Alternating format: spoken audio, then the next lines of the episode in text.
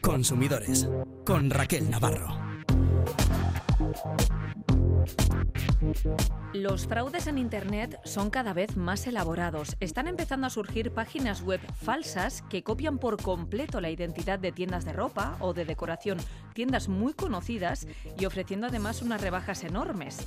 Todo es exactamente igual que en la web original, salvo la URL, el dominio. Así que enseguida les vamos a explicar cómo detectar estas web fraudulentas. Vamos a hablar también de las molestas llamadas comerciales. Desde junio están prohibidas si no están autorizadas, pero según una encuesta realizada por Facua entre más de 6.000 personas, el 97% de los usuarios sigue recibiéndolas. ¿Qué está fallando? ¿Qué podemos hacer? Lo analizamos y vamos a poner la lupa en una de las mayores preocupaciones de los vascos, el encarecimiento de la cesta de la compra. Si se quedan con nosotros, van a descubrir cuál es el supermercado más barato de su zona y cómo ahorrar un buen pellizco en nuestra compra a lo largo del año.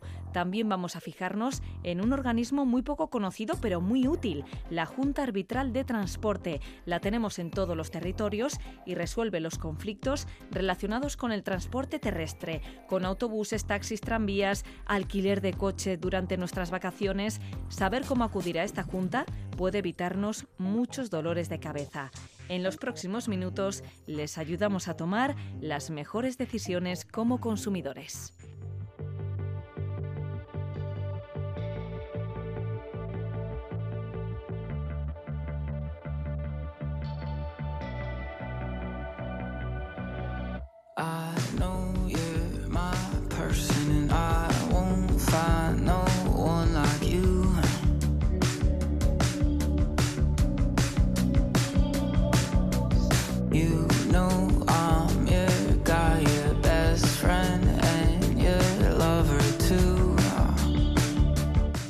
Ir al súper es un atraco. Así ha titulado la Organización de Consumidores y Usuarios el estudio que hace anualmente de los precios de los supermercados. Llevan vigilando los precios desde 1988 y este 2023 han conseguido detectar que estamos sufriendo una de las subidas más notorias. Fíjense que el estudio comienza así. Ramón está pagando 125 euros por hacer la misma compra que hace un par de años no le costaba ni 100 euros. ¿Qué palo Izaga? ¿Qué tal? Buenos días. Hola Raquel. Yo pensaba que ibas a empezar con otra con otra canción, esa que empezaba con terror en el supermercado o alguna de estas. La verdad es que nos vendría el pelo, ¿eh? Nos vendría, nos vendría el pelo. Bueno, un poco de broma hay que tener, pero como tú bien dices, en dos años un 30% los precios pues muchos bolsillos ya no pueden, no pueden soportarlo. Es una barbaridad. Vamos a sacar muchas conclusiones de este estudio exhaustivo en el que les vamos a decir a todos nuestros oyentes cuál es el supermercado más barato y más caro de su zona. Vamos a ir pasando por todos los territorios. Pero hay una conclusión que también nos ha llamado mucho la atención y es que antes, hace unos años, había mucha diferencia entre comprar por ejemplo, voy a mencionar el corte inglés, con comprar en Mercadona. Ahora las distancias se van acortando, ¿no? Sí, así es. A ver, fíjate, este es un estudio, como tú bien dices, hacemos desde el 88. Lo que hacemos es una cesta de la compra de 236 productos. Pues todo, eh, fruta, verdura, carne, pescado, alimento envasado, producto de higiene, droguería, tanto marca normal como marca blanca, ¿vale? 65 ciudades y al final cogemos 155.000 precios, ¿no? Entonces, pues, es una de las fotografías que sacamos es esa. Dices tú, Jolín, no hay tanto margen. ¿Por qué? Porque cada vez estamos gastando más en marca blanca. Y la marca blanca es de lo que más ha subido. Y van acortando un poco las distancias, porque el corte inglés también tiene marca blanca. Entonces, esos productos que antes estaban más baratos son los que más han ido subiendo con lo cual ya van a esas diferencias que había antes entre supermercados, pues en base a estos criterios, pues se van se van reduciendo, porque además luego está la competencia, eh, dicen de, entre ellos, con lo cual tienen un poco que ajustar esos precios. Pero esa sí es una de las, de las fotografías que podríamos sacar en base a este a este estudio. Aún así podemos ahorrar si elegimos el supermercado más barato para hacer la compra a lo largo del año. ¿Cuánto podemos ahorrar aquí en Euskadi? Pues mira, la media, la media nacional, la media del Estado dice que bueno que podemos ahorrar 1.056 euros en esa compra. Lógicamente, donde más se puede ahorrar, para que te hagas una idea, pues es en Madrid, porque claro, están los supermercados más, más caros, ¿no? Pero fíjate, básicamente si, cogemos las cifras de Euskadi, eh, la diferencia entre los más caros y los baratos no es tanta, ¿no? Eh, por ejemplo, son 571 euros en Bilbao, 572 en Baracaldo, 594 en Vitoria-Gasteiz, 682 euros en Guecho y ya sí hay diferencias más cuantitativas, por ejemplo, en Donosti, que son 1.183. Pero también es cierto que ninguno de nosotros hacemos todas las compras del año en el mismo supermercado. Claro. Mm, pero bueno, pero es bueno tener esa referencia de cuáles son los los más caros y más baratos. Por ejemplo, la diferencia de esas compras en Madrid es de 3.900 euros al año. ¡Qué barbaridad! O, en Valencia 1.800, o en Gijón otros 1.800. Con lo cual, en ese sentido, aquí en Euskadi no hay tanta diferencia entre los entre los supermercados más caros y, más baratos. Aún así nos vamos a ahorrar una media de 600 euros más si vivimos en la capital de Guipúzcoa, en San Sebastián, que podemos alcanzar casi los 1.200 euros de ahorro si tenemos cuidado ¿no? a la hora de, de rellenar esa cesta de la compra. Si te parece, vamos a empezar esta ruta que vamos a hacer por los supermercados de los territorios. Vamos a empezar por Vizcaya. ¿A qué os habéis fijado en tres localidades? En Baracal en Bilbao y en Guecho. Empezamos por Bilbao. Ah, pues vamos, vamos, vamos por el bocho. Pues mira, pues el más barato, eh, yo voy a dar una cifra, pero ah, la cifra básica es 100. O sea, el supermercado más barato, por así decir, del Estado es 100. Pero si ya empezamos en Bilbao, el más barato es el Mercadona, que está en Filomena Valdezate, pero si ya empieza por 111.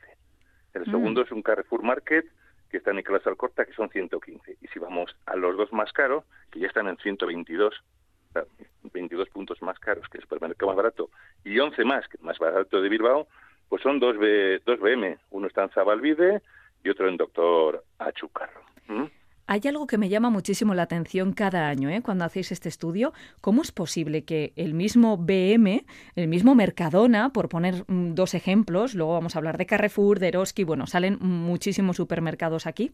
¿Cómo es posible que no tenga los mismos precios en cada una de las tiendas?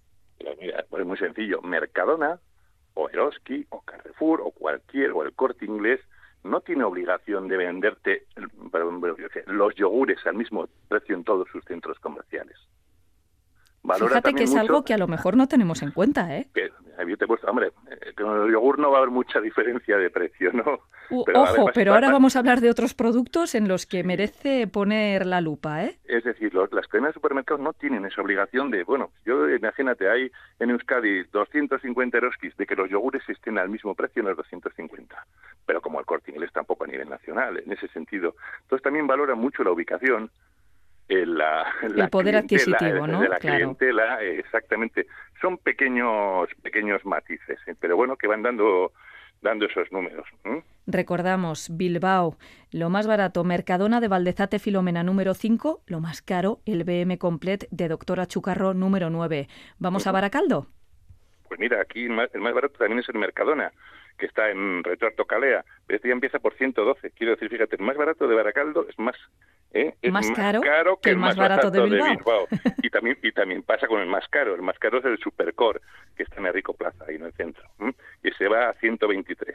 También más caro que el de Bilbao. Con lo cual, Baracaldo y Bilbao mantienen esos esos, esos pulsos, pero casi bastante parecidos. Y ojo que nos vamos a Guecho, que Guecho es especial, y vamos a dar la cifra. Pues mira, Guecho es la segunda ciudad más cara del Estado para hacer las compras. ¡Qué barbaridad! en el segundo puesto está hecho ahí entre dos, que son las Palmas de Madrid, y la más cara es las Palmas de Gran Canaria. ¿eh? Entonces, de hecho tiene un problema, que por así decir, no tiene un centro comercial en su municipio. Entonces, para claro, los grandes centros comerciales, pues tiene grandes Carrefours, grandes Eroskis, grandes Mercadonas, pues pueden ser más baratos.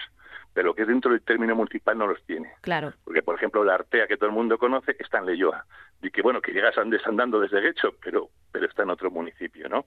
Entonces, por ejemplo, el más barato de Guecho es un Eroski City que está en, en Romo, en el barrio de Romo, en la calle Cresalcho. Y este ya, fíjate, si en Bilbao el más barato empezaba en 111, en Baracaldo 112, el más barato de Guecho empieza en 119. Son supermercados pequeñitos, urbanos, que normalmente tienen los precios más inflados. Son, de barrio. Y, hmm. el más, y el más caro es un Carrefour Express que está enfrente de Puente Colgante y este ya nos vamos a 132. En la calle Eduardo Coste, número uno. Número uno, así es. Bueno, pues vamos a seguir este recorrido. Nos vamos a Guipúzcoa. Vamos a Guipúzcoa. Vamos a Guipúzcoa porque hay que decir una cosa, antes de, continuar con este tour especial de supermercados que estamos haciendo con Kepa Loizaga, y es que los precios de la carne en el País Vasco son los más altos entre todas las comunidades autónomas del Estado. Tremendo pues, este dato, ¿eh? Tendremos buen gusto, apreciaremos la buena, la buena carne, pero como tú bien dices, la pagamos también. Pagamos, no nos cabe la menor duda. Venga, pues nos vamos concretamente a San Sebastián, que es en lo que os habéis fijado vosotros. Bueno, pues mira, el más barato ya es el Alcampo, que está en este Garraco Videa, en Oyarchun. Y ese ya parte de 110, fíjate, una ronda barata en ese, en ese sentido. Un pelín más barato que Bilbao. Exactamente, más barato que Bilbao y que hecho, y, y mira, más caro ¿eh? es el Spar, que es un todo todo, que está en la calle San Francisco 56, y este se va a los 133. De momento el más caro de todos, ¿no? De todos los que hemos nombrado. Fíjate que la diferencia entre 110 y 133. Eso explica el dato que habíamos dado antes, que depende de dónde compres en Donosti, pues vas a pagar bastante más. Hay más margen de ahorro porque tienes más baratos y más caros en los dos, en los dos polos. Recordamos, el más barato en Donosti al campo en Astigarra Covidea número 4 en Oyarchun. Nos vamos a Araba, vamos a Vitoria Gasteiz. Pues hombre, aquí el que siempre tiene la pole position es el Mercadona, que está en el portal de Betoño 10. Este arranca con 111, ¿no? Yo creo que es el más nuevo que han abierto en Vitoria Gasteiz, si no me equivoco.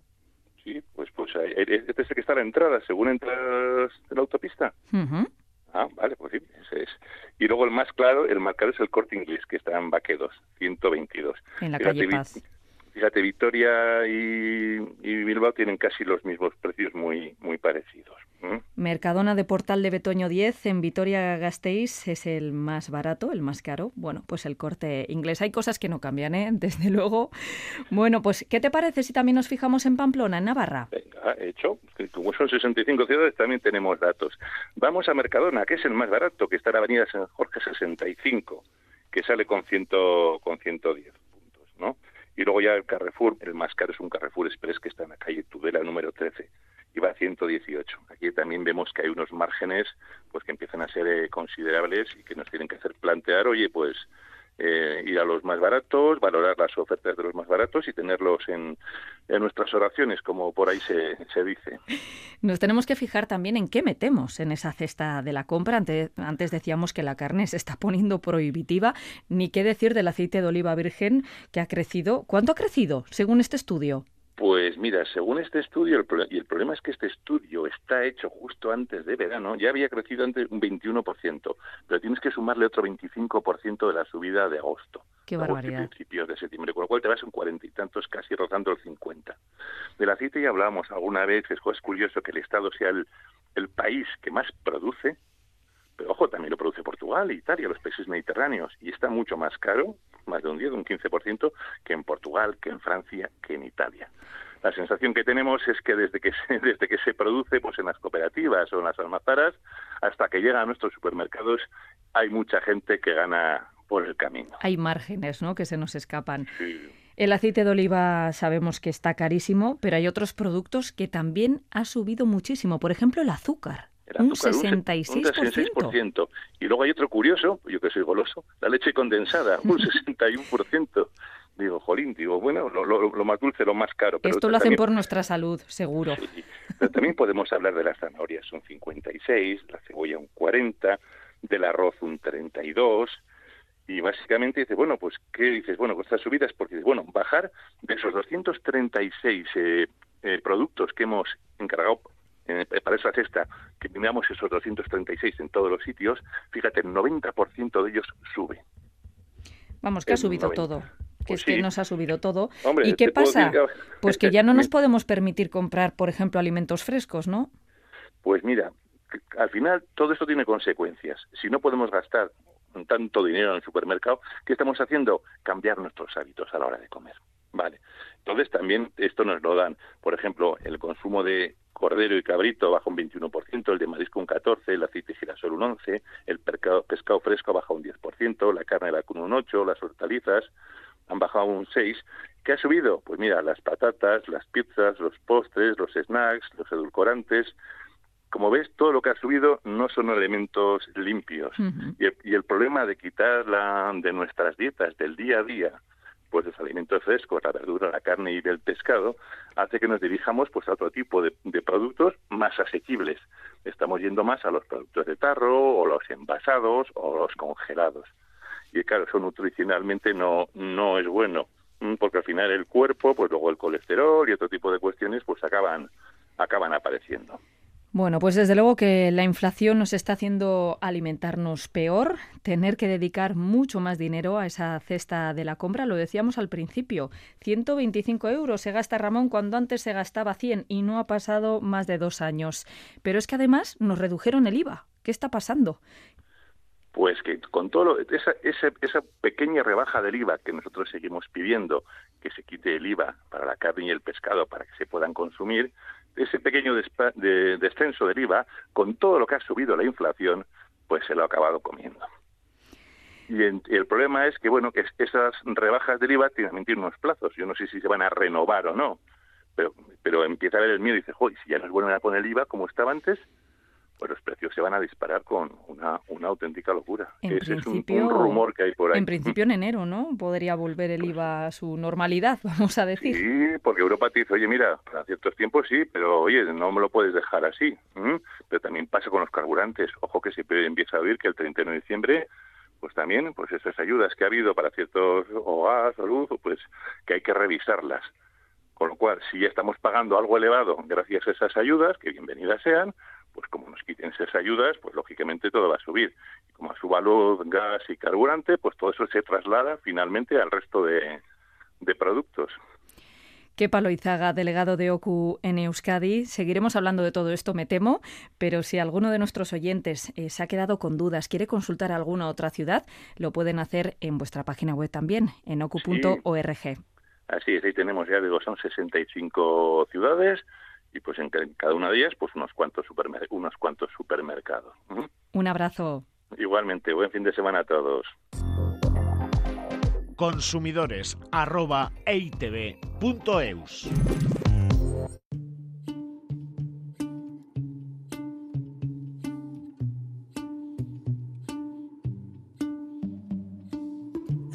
it's a bad idea, but how can I help myself? Inside for most this year. And I thought a few drinks they might help. It's been a while, my dear, dealing with the cards life dealt. I'm still holding back these tears. Well, my friends are somewhere else. I pictured this year a little bit different when it hit February. A step in the bar, it hit me so hard. Oh, how can it be this heavy? Every song reminds me you're gone, and I feel the lump forming in my throat. Cause I'm here alone, just dancing with my eyes closed. ¿Sabían que si tenemos cualquier conflicto con el transporte terrestre, con autobús, taxis, tranvía, también los viajeros con el alquiler de vehículos, con las mercancías, incluso en cuestiones internacionales, disponemos de un recurso que es una alternativa a los juzgados totalmente gratuita. Vamos a descubrir en qué consisten las juntas arbitrales del transporte que tenemos en todos los territorios vascos. Y para eso hablamos con Arancha López, que es asesora jurídica de ECA ACUP, la Asociación de Consumidores y Usuarios Vasca. ¿Qué tal, Arancha? Buenos días, según Oye, qué desconocidas son las juntas arbitrales del transporte y, sin embargo, qué útiles son. Sí, la verdad es que sí. Eh, la Junta Arbitral de Transporte, como has dicho, una de sus funciones consiste en resolver las reclamaciones de carácter eh, mercantil y contenido económico derivadas de, los contratos de transporte terrestre, que es un abanico muy, muy amplio porque recoge el transporte por carretera, el, por ferrocarril o incluso por cable. Por ejemplo, eh, los urbanos estaríamos hablando de eh, transporte urbano de autobús, de taxi, tranvía, funicular. Entonces, como ves, es un muy abanico amplio. En interurbanos hablaríamos de autocares, de taxis y de ferrocarril también. Luego, como eh, también has comentado, tenemos las mercancías, y luego los viajeros, eh, que son la línea regular, discrecional, o bien estemos hablando de algo turístico, o incluso los alquileres de vehículos. Y la competencia es nacional e internacional, es decir, que si nos ocurre algo en el extranjero y nosotros residimos aquí, también podemos acudir a nuestras juntas. Sí, efectivamente. ¿De qué tipo de conflictos hablamos, Arancha? Bueno, pues eh, tendríamos que acudir a la Junta cuando, dentro de los ámbitos que hemos comentado antes, pues de transporte urbano, interurbano, de mercancías o de viajeros, tengamos cualquier tipo de incumplimiento de contrato. Por incumplimiento de contrato podemos, por ejemplo, retrasos en, en el viaje, algún tipo de incumplimiento de cualquier característica, eh, pérdida de equipaje, eh, por ejemplo, en, temas de alquileres de vehículos, pues que nos han cobrado un servicio que nosotros no hemos contratado o nos quieren cargar, por ejemplo, con algún daño que le hemos provocado al vehículo, pero que realmente ese daño no lo hemos provocado. Mm, es, el abanico es súper amplio. Sí quiero matizar una cuestión importantísima y es cuando hacemos este tipo de contratos, eh, hay algunos de ellos, como por ejemplo los del transporte en, autobús, que tenemos una mala costumbre de deshacernos del billete. O incluso ni cogerlo a veces, ¿eh? Eso es.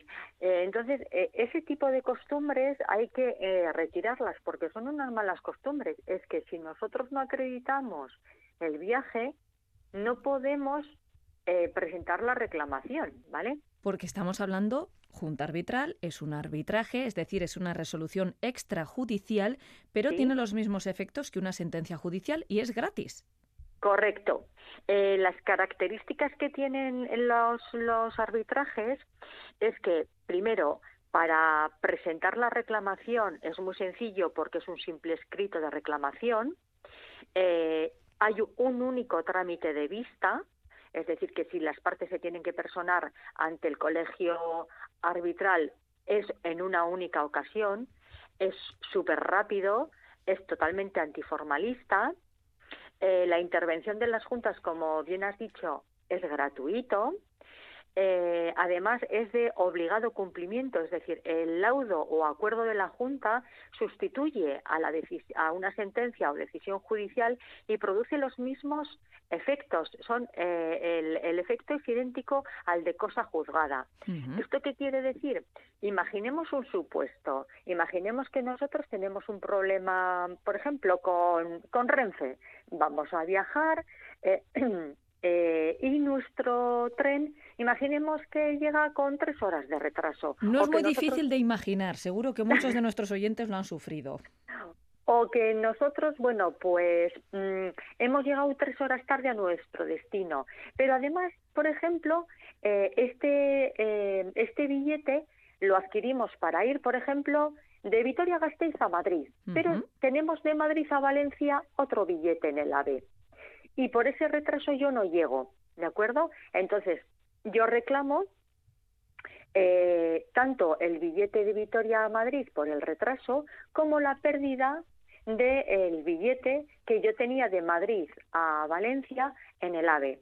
Imaginemos que eh, Renfe no se aviene a llegar a un acuerdo y solo nos cubre, por ejemplo, el billete de Vitoria a Madrid. El otro, el otro daño complementario no nos lo cubre presentamos la documentación ante la Junta Arbitral de Transporte y decimos que nosotros en nuestro derecho de lo que hemos perdido queremos las dos cosas. Claro. Es un escrito sencillito donde exponemos lo que hay, eh, como hemos dicho, es gratuito, no necesita abogado ni procurador, lo cual también es muy importante porque evitamos mm, gastos adicionales. Y bueno, la Junta Arbitral decide que finalmente nos dan la razón. Imaginemos que Renfe eh, no nos paga ese billete de Madrid a Valencia voluntariamente. ¿Yo qué tengo que hacer? Bueno, pues con el laudo arbitral de la Junta de, de, la Junta Arbitral de Transporte, en nuestro caso, por ejemplo, de Diputación Foral de Álava, pero puede ser de la de Vizcaya o de la de Guipúzcoa, nos vamos al juzgado correspondiente y presentamos una demanda ejecutiva para que eh, a través de esa demanda eh, se le notifique a, Renfe su obligación de pagarme ese billete o si no se procederá al embargo cantidad suficiente mm, en cumplimiento del laudo eh, que yo tengo. Oye, en el caso de Renfe, normalmente ya tienen sus compensaciones, tienen una tabla y automáticamente, bueno, pues te, lo suelen entregar, ¿no? No, no suele haber mayores problemas, pero no sé si es inferior a lo que se puede pedir. No, a ver, Renfe además tiene la característica de que dentro de sus indemnizaciones eh, supera algo en las cuantías establecidas por ley. Entonces, en el caso de Renfe tenemos, a ver, tenemos suerte porque ellos eh, tienen eh, una cuantía superior. Claro, eso no quiere decir que haya ocasiones en las que no estemos eh, de acuerdo con la resolución que Renfe quiere aplicarnos. Y en ese caso, evidentemente, la vía de solucionar mi controversia con las características y la seguridad que hemos comentado es la Junta Arbitral. Oye, Arancha, y esto incluye los retrasos en la entrega de mercancías. Me está viniendo a la cabeza una empresa en concreto, seguro que a nuestros oyentes también, que hace la de no estabas en casa cuando lo he intentado entregar y tú dices, señora, mm. yo no me he movido de aquí. ¿Esto también pasaría por la Junta Arbitral del Transporte o no? Si me ha provocado algún daño, sí. Imaginemos que el producto es perecedero y que tiene que ser entregado en un tiempo determinado. Entonces, claro, puede pasar. Pero claro, es que en el mundo de las mercancías, con toda la paquetería que movemos hoy en día, es que es, vamos, un caldo de cultivo. ¿Quién no ha tenido pérdida de mercancía? Em, bien que me tienen que entregar a mí o bien un paquete que yo he preparado que no se ha entregado en fecha o que ha llegado deteriorado o mil razones. O sea, es que eh, la casuística es súper amplia. Me parece que muchos de nuestros oyentes que serán usuarios habituales puede que ahora dejen de, aceptar ciertas cosas pues que ya tenemos integradas, ¿no? Nuestro día a día, bueno, pues ya viene tarde otra vez, como siempre. El alquiler del coche que hice cuando me fui de vacaciones a no sé dónde, al final me ha salido el doble porque me han cancelado última hora. Este tipo de situaciones se pueden resolver y se pueden hacer a través de esta Junta Arbitral del Transporte. Además hay ocasiones que cuando presentamos la documentación en la Junta Arbitral y la Junta Arbitral procede a notificar a la empresa, hay veces que no hace falta ni llegar a una vista para resolver la cuestión, porque hay muchas, hay algunas ocasiones en que las empresas se avienen a llegar a un acuerdo según presentamos la documentación y según les llega la reclamación. Hay que tener en cuenta de que la cuantía límite eh, para la Junta está en, en 15.000 euros. Entonces, bueno, pues, pues puede haber... Sí, sí. Incluidos equipajes, ¿eh? que lo hemos comentado al principio, es algo interesante. O que yo contrato a una empresa, imaginemos que yo voy a hacer una especie de mudanza de una casa de, de en Vitoria-Gasteiz a otra que tengo en Burgos y me pierden la mercancía. Y ahí imaginemos que iban 10.000 euros. Entonces, claro, pues es una forma bueno, pues más rápida, eh, más cómoda, gratuita y que no necesita abogado ni procurador para reclamar este tipo de cuestiones. Entonces, bueno, que lo tengan nuestros oyentes muy en cuenta, por si acaso les surge algo de eso, pues antes de bueno, poner previamente la reclamación a la propia empresa y en el caso de que no lleguemos a ningún acuerdo, pues a la Junta Arbitral de Transporte y recuerden guardar siempre, siempre el ticket. Arancha López, asesora jurídica de ECACUB, la Asociación de Consumidores y Usuarios Vasca, muchísimas gracias. Gracias a vosotros un sábado más. Agur. Agur. Consumidores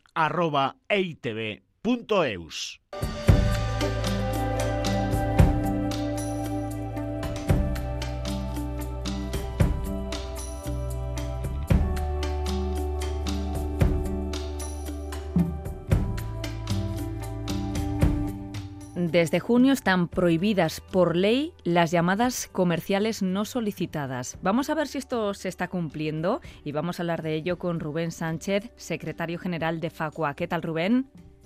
¿Qué tal? Muy buenas. Habéis preguntado a 6.000 usuarios de todo el Estado, ¿se cumple o no se cumple?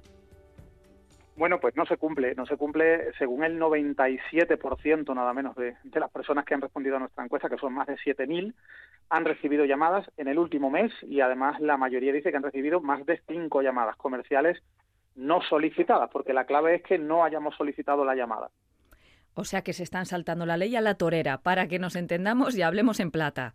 Absolutamente. ¿Y por qué? Pues porque la gente no denuncia. ¿Y por qué no denuncia? Pues sobre todo porque no saben que se puede denunciar y dónde se puede denunciar. Nada ha cambiado, podríamos decir prácticamente.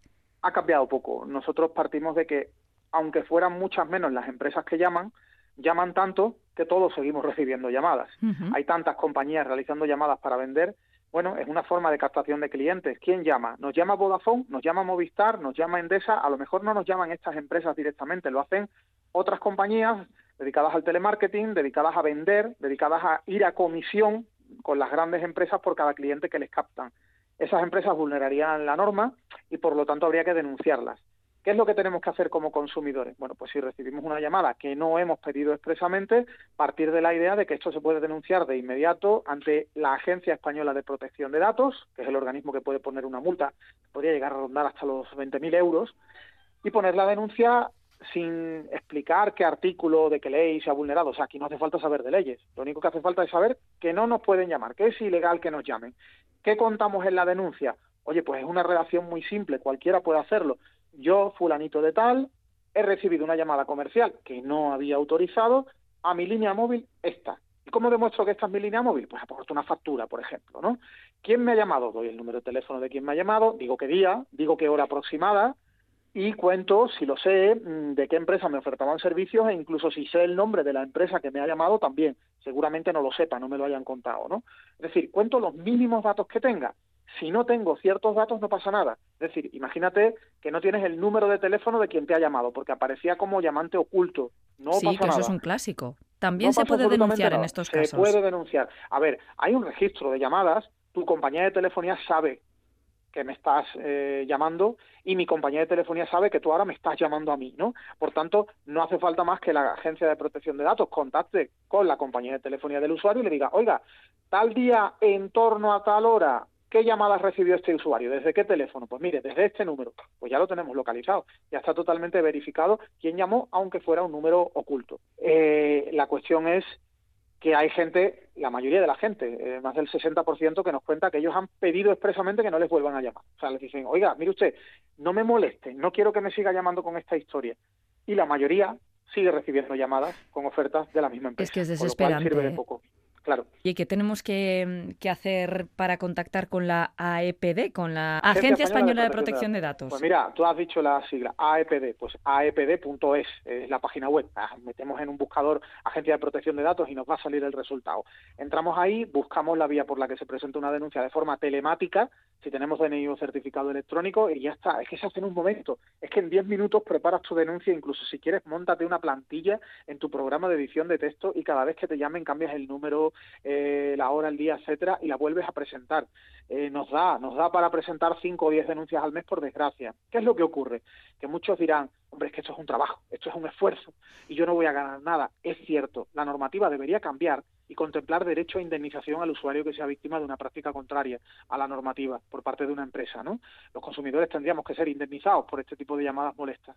Vamos a ver si convencemos al próximo gobierno de que cambie la ley y haga eso, ¿no? Pero en cualquier caso, la satisfacción también de que si una empresa nos molesta, puede tener una multa de 5, 10, 15, 20 mil euros y si nos molestan dos, dos multas, y si son tres, tres multas, y si somos cuatro consumidores los que denunciamos, se multiplica, y si 100 consumidores denunciamos a una misma empresa, pues la vamos a acabar cerrando, porque una empresa no se puede dedicar a un negocio ilegal, no se pueden dedicar a ganar dinero a costa de saltarse la ley, y por tanto son nuestras denuncias las que pueden erradicar este tipo de prácticas. Aquí es la única manera de evitar, de frenar el spam telefónico.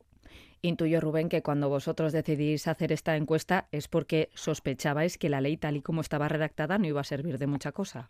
Bueno, es que la ley está bien. El problema es que para aplicar la ley hace falta gente que denuncie. Es que no nos han informado. Es que menos del 10% de los consumidores nos cuenta que sabe que puede denunciar y cómo denunciar.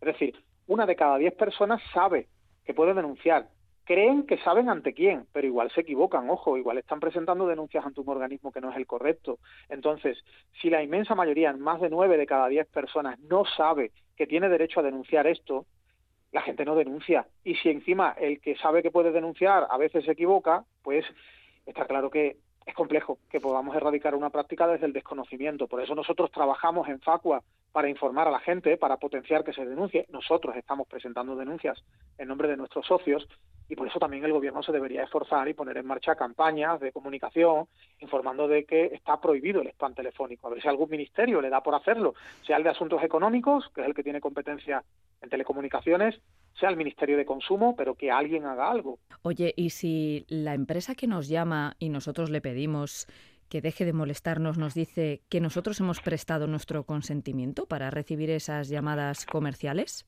La jugada es la siguiente. Es que usted hace años dio consentimiento para que una compañía del sector de telecomunicaciones le pudiera llamar porque firmó un contrato con un banco cediendo esa posibilidad. Eso es lo que nos dicen. No vale. No vale. Ese ¿No vale? consentimiento no vale. No. Tú tienes que haber firmado. Autorizo a que Vodafone me llame. Punto. No vale alguna empresa de telecomunicaciones. Tienes que haber firmado con la nueva ley expresamente el consentimiento de que una compañía en concreto te llame, no cualquier compañía del sector de la energía o de las telecomunicaciones, son las que más llaman. Eso no vale. Por tanto, seguramente en cada uno de los casos en los que nos llaman, raro es aquel el que de verdad hemos dado esa autorización. Así que denuncia ante protección de datos. Son ellos los que tendrían que demostrar que sí habíamos autorizado y no lo van a hacer, con lo cual las van a multar. Pues Rubén Sánchez, secretario general de Facua, muchísimas gracias. Ha quedado claro que tenemos que cambiar esto. Recordemos que el 97% de los consumidores sigue recibiendo llamadas comerciales no solicitadas, pese a que están prohibidas desde junio. No te vayas, Rubén, porque vamos a poner sobre la mesa un caso real.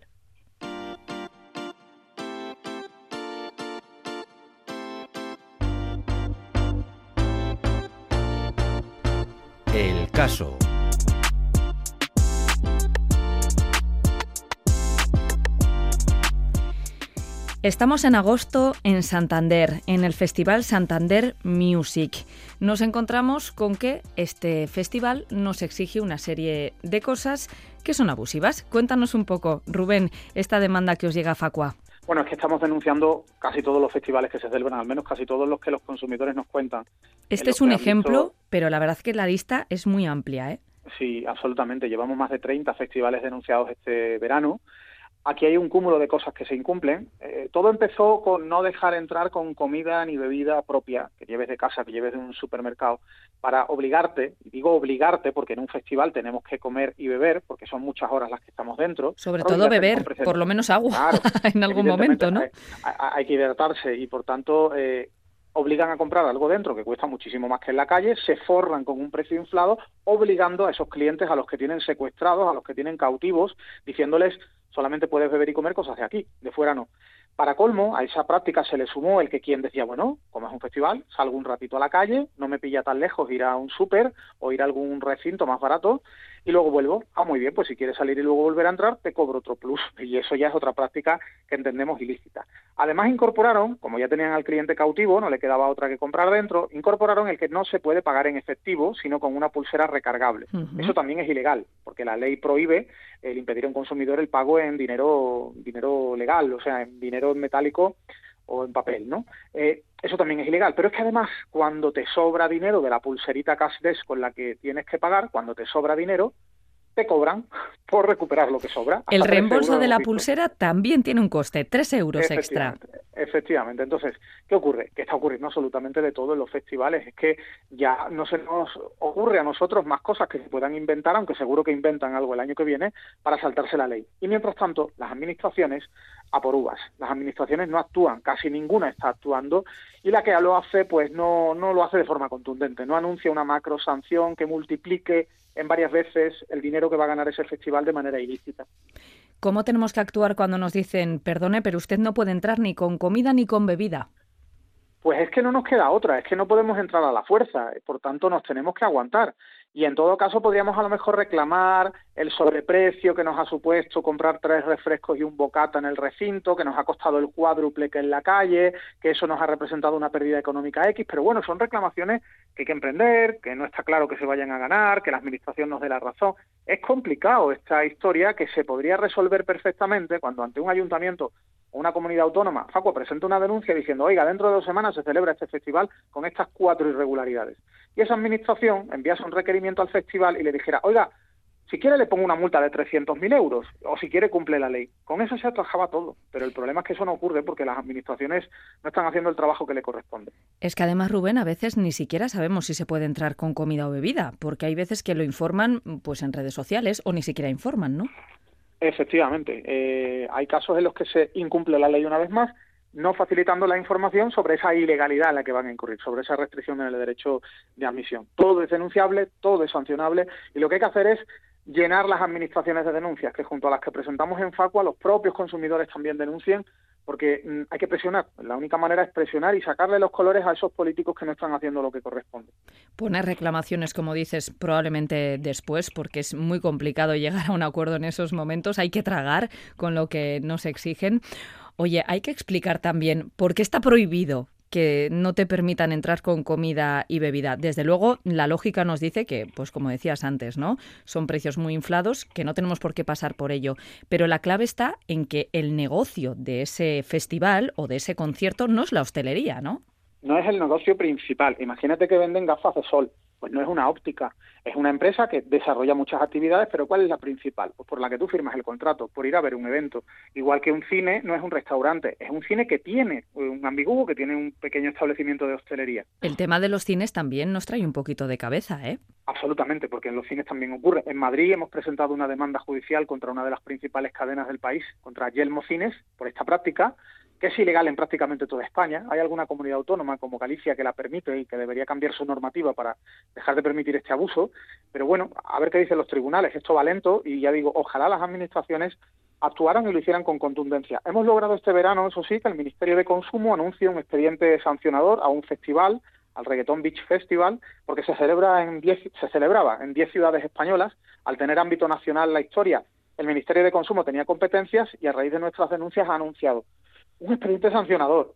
A ver si ese expediente deriva en una multa rápido y además una multa que sea elevada, que no sea 5.000 euros. Porque al final, si se ponen multas pequeñas, la empresa dice, oye, me sale a cuenta, he ganado 10.000, 100.000, la cantidad que sea con esta práctica, si me ponen un pequeño peaje lo pago con gusto y el año que viene repito. Una última cuestión. ¿Qué ocurre si yo he pagado por eh, ver un concierto en concreto y se cancela de forma unilateral, a veces también sin informar o informando en redes sociales? Bueno, eh, tengo derecho a recuperar el dinero. Tengo derecho incluso a que me paguen una indemnización equivalente a los gastos que me hayan ocasionado. Imagínate que te ibas a otra ciudad a un concierto, habías pagado un billete de avión, de tren, que no puedes recuperar. Habías pagado un adelanto de hotel, que no puedes cancelar, etcétera. Todo eso se podría reclamar a la empresa es una cosa que hemos ido aceptando durante décadas, ¿eh? Lo hemos visto como, bueno, pues no actúan estos, actúan los otros. Pues vaya, qué mala suerte he tenido. Y ahí se quedaba la cosa. tenemos que ir cambiando la mentalidad, ¿no? Es que tenemos que ser más críticos como consumidores. Y es que es de lo que se trata, de no permitir que nos la cuelen. Hay que mejorar las leyes y las leyes que ya están, pues hacerlas cumplir. Y para hacerlas cumplir tenemos que movernos, tenemos que unirnos a asociaciones de consumidores como Facua, tenemos que presentar denuncias, porque la presión y la unión es lo que provoca la fuerza y el que cambien las cosas. Bueno, pues hoy queríamos hablar de estas cláusulas abusivas que se han dado, nos comentaba Rubén Sánchez, secretario general de Facua, en más de 30 festivales a lo largo de este verano y es muy probable que sigamos viéndolo en los próximos meses, en los espectáculos que están ya programados. Así que tenemos que hacer valer nuestros derechos como consumidores y consumidoras y con ese mensaje nos quedamos. Rubén Sánchez, es que ricasco, un abrazo. Un abrazo fuerte. Consumidores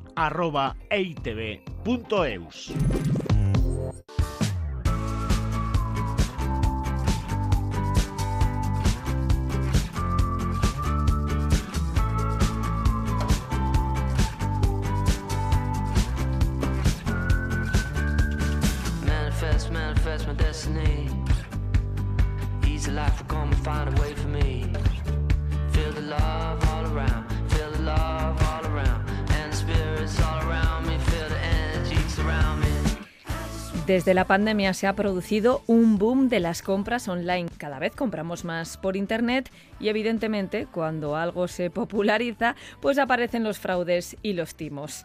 Vamos a hablar de todo ello con Ben Anjona, que es tecnólogo y secretario de la Asociación Vasca de Internautas. ¿Qué tal, Benan? Hola, bueno, buenos días, ¿qué tal? ¿Cómo estamos? Y voy a empezar reconociendo que estuvieron a punto de estafarme hace poco y soy una persona que compra online de forma habitual. Estoy muy, muy acostumbrada, así que me pareció que era muy fácil que una persona que no lo tenga tan interiorizado cayera. Cuéntanos un poco, porque se está extendiendo ¿eh? esto de que nos den gato por liebre con las páginas web. Sí, bueno, todo lo que ocurre en Internet siempre tenemos que tener una precaución especial. Esto es como cuando vayamos por la calle, pero tenemos asumido educacionalmente que por la calle hay que tener una serie de precauciones, ¿no? Bueno, pues en Internet más, pero como somos consumidores en el mismo momento en el que eh, exista algún tipo de transacción comercial o de que alguien te pida algún tipo de datos, debemos de extremar nuestras precauciones. Siempre alerta, pero especialmente cuando eh, alguien te quiere regalar algo. No existen los duros a pesetas como antiguamente se decía. Eso es lo primero que debe hacernos saltar las alertas. Voy a contar mi caso si te parece, Benan. Sí, sí, Fui a una tienda física, estuve a punto de comprar un artículo y bueno, finalmente no lo hice y busqué en su propia página web y de repente lo encuentro un 70% más barato. En un primer momento pienso que están haciendo una promoción en su página web, que es algo que a veces ocurre. Realmente tenía absolutamente todos los artículos igual, igual que, que tendría su página original. Hasta que de repente digo, qué raro, tan barato, tan barato, lo que dices, ¿no? Ahí es donde te saltan todas las alarmas. Y me fijo en el dominio. Y digo, ¡ay, qué dominio más extraño! Esto tiene pinta de ser una estafa. Y creo que estaba acertada, ¿no? Eso es lo primero que hay que mirar. Bueno, la primera pregunta es, eh, cuando tú eh, fuiste a buscar eso en Internet, ¿lo hiciste desde un móvil o desde un ordenador? Yo desde ordenador. Vale, perfecto. Entonces tú fuiste a un ordenador, a un navegador X, con un buscador Y. Eso es, el de siempre. Es importante. Eh, eh, ya, pero claro, cuando tú buscas algo en Internet, sea desde el móvil o desde el ordenador, estás utilizando un buscador que te ofrece unos resultados que no siempre el primero que salga va a ser el bueno. Tú tienes que decidir cuál es el bueno. Entonces, probablemente quien quiere eh, estafarte ha conseguido posicionarse o está pagando para estar entre los primeros resultados de búsqueda cuando tú buscas algo específicamente. Totalmente, y, con un nombre muy similar al original, muy, muy similar. Exacto, y entonces tú haces clic en el primer enlace que te aparezca. Este es el primero de los errores. Nunca debemos hacer clic en el primer enlace que aparezca en eh, un buscador. Siempre tenemos que revisar en esos resultados de búsqueda cuál es el que realmente te lleva a la página original. Y como tú bien dices, el dominio, que es la dirección en Internet que tiene esa página, es lo más importante de todo. Y el dominio tiene que ser exacto, ni una sola coma de más, ni de menos, ni punto no sé qué, punto no sé cuántos. Tiene que ser exactamente eso. Y la mejor manera de comprobarlo es que si te ofrece ese dominio, tú abrir una ventana, sea en el móvil o sea en el navegador, yendo al dominio original o al dominio que te pone ahí para comprobar si eso es cierto o no. ¿Sabes qué ocurrió en este caso, Benan? Que la tienda en la que yo iba a comprar es extranjera, aunque tiene tiendas aquí, sí que, bueno, está radicada en otro país europeo. y es lo que a mí me hizo dudar, porque dije, a lo mejor tienen un dominio diferente, pero después he visto que este mismo fraude se aplica en tiendas incluso de Inditex.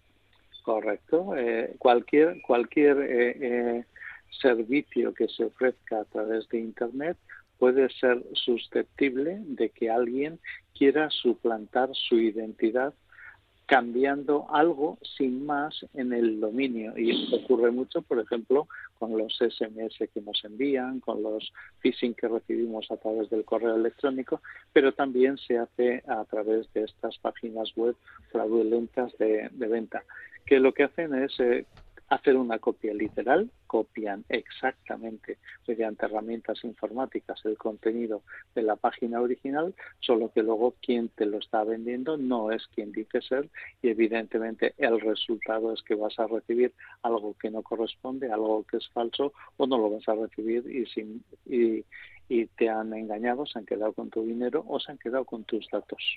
Llama la atención que la compañía original no denuncie. Eh, deberías de tú denunciarlo a la compañía original para que ella esté en conocimiento de ello y que avise eh, pues a través de un banner o a través de, si está suscrita a esa página de que cuidado que esto está ocurriendo.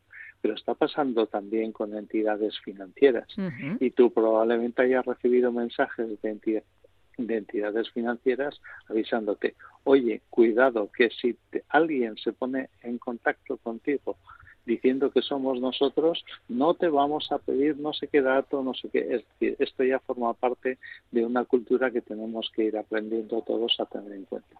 Pero esto es especialmente peligroso cuando lo hacemos desde el móvil, porque en el móvil tenemos una visión limitada, no vemos exactamente la dirección en la que estamos, a la que estamos haciendo clic y sobre todo se suelen aprovechar mucho de eh, lanzarte anuncios, pop-ups, eh, eh, ventanitas que, que te llaman inmediatamente la atención para que quieras o no quieras hagas clic ahí y entonces ya te has obnubilado y ese 70% de descuento es muy llamativo. Desde luego que esos precios tan bajos nos tienen que hacer dudar, eso es lo primero.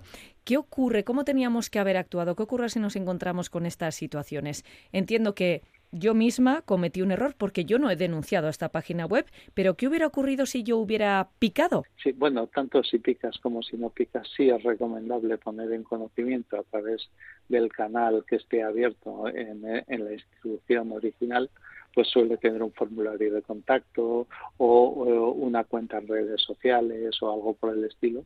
Tú haces una captura de pantalla de lo que te ha ocurrido, se la envías a ellos y entonces ellos ya tienen conocimiento y ellos mismos son los que se encargan de ponerse en contacto con la administración pública correspondiente, la policía o quien corresponda, para denunciar a esa entidad que está suplantando. Esos dominios se eliminan, se cierran. Permanentemente esto está ocurriendo en el día a día de la actividad eh, comercial, no solo en España, en todo el mundo. En la web de la policía podemos realizar denuncias online. Hay que decir que tienen una brigada especializada en delitos informáticos. Correcto. Y bueno, pues a lo mejor tenemos que empezar a hacernos valer como consumidores. Sobre todo porque los delitos que antes eran un poco más cutres, la verdad que cada vez son más certeros. ¿no? Es, más, es más difícil identificar si nos están engañando o no. Sí, y en el caso de Euskadi, pues tenemos la suerte de disponer del Basque Cyber Security Center, que tiene un número de teléfono eh, eh, un 945 que está en Vitoria que puedes llamar y tiene un formulario de contacto también en su página web y un correo electrónico donde tú les puedes enviar lo que te ha ocurrido porque ellos están al tanto de las estafas o los ciberdelitos que se están cometiendo aquí en nuestro entorno, con lo cual pueden en un momento determinado lanzar un aviso que te llega pues a través de los medios de comunicación locales o, autonómicos o a través de la chancha, es decir, están avisados y ellos tienen también los medios para hacer esta denuncia ante los organismos internacionales para que estas páginas web sean cerradas inmediatamente. Pues hoy queríamos lanzar ese mensaje a todos nuestros oyentes. Mucho cuidado porque podemos estar pensando que estamos comprando en una página en la que hemos comprado habitualmente, muy, muy conocida, y no lo es. Tiene las mismas fotos, tiene todo absolutamente igual. Lo que pasa que es bastante, bastante más barata. Eh, sobre todo, mucho cuidado con el dominio.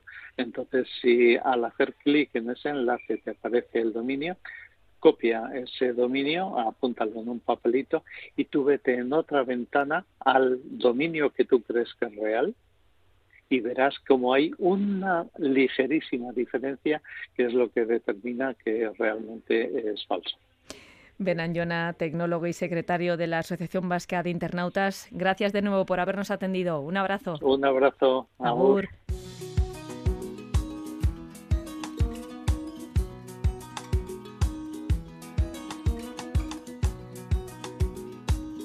nos vamos, disfruten del día y nos escuchamos la próxima semana en Consumidores. Cuenta la historia de un pequeño pueblo a la vez, que nacieron ocho hermanas que labraron las tierras después. Nació la primera, la llamaron la felicidad y así marcado el camino, llegaron todas las demás. Cuentan que llenaban agujeros en las carreteras con piedras para ver a los coches pasar. Y a su vida entera, su vida entera, su vida entera. Su vida entera, su vida entera, su vida entera. Y a su vida entera, su vida entera, su vida entera. Y a su vida entera, su vida entera, su vida entera. Temprano en el 29 nació la última hija. Yo la conocí ya muy distinta, con la frente y las manos marchitas.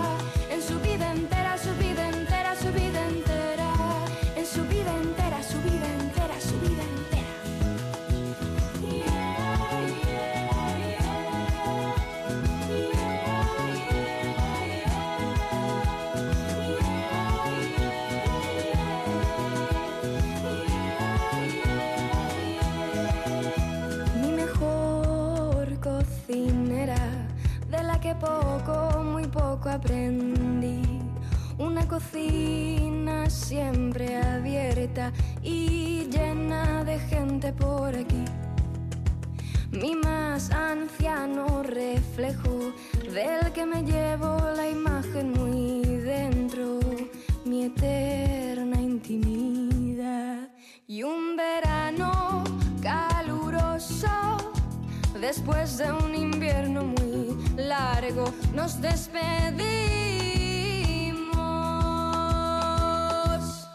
De su vida entera, su vida entera, su vida entera,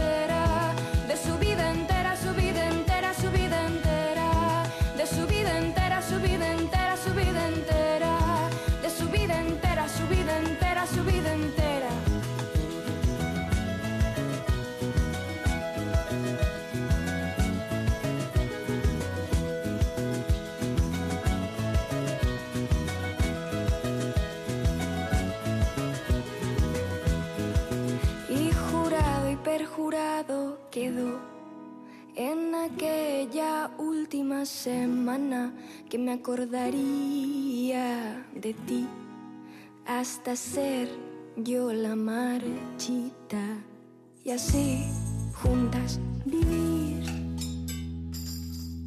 la vida entera, la vida entera, la vida entera.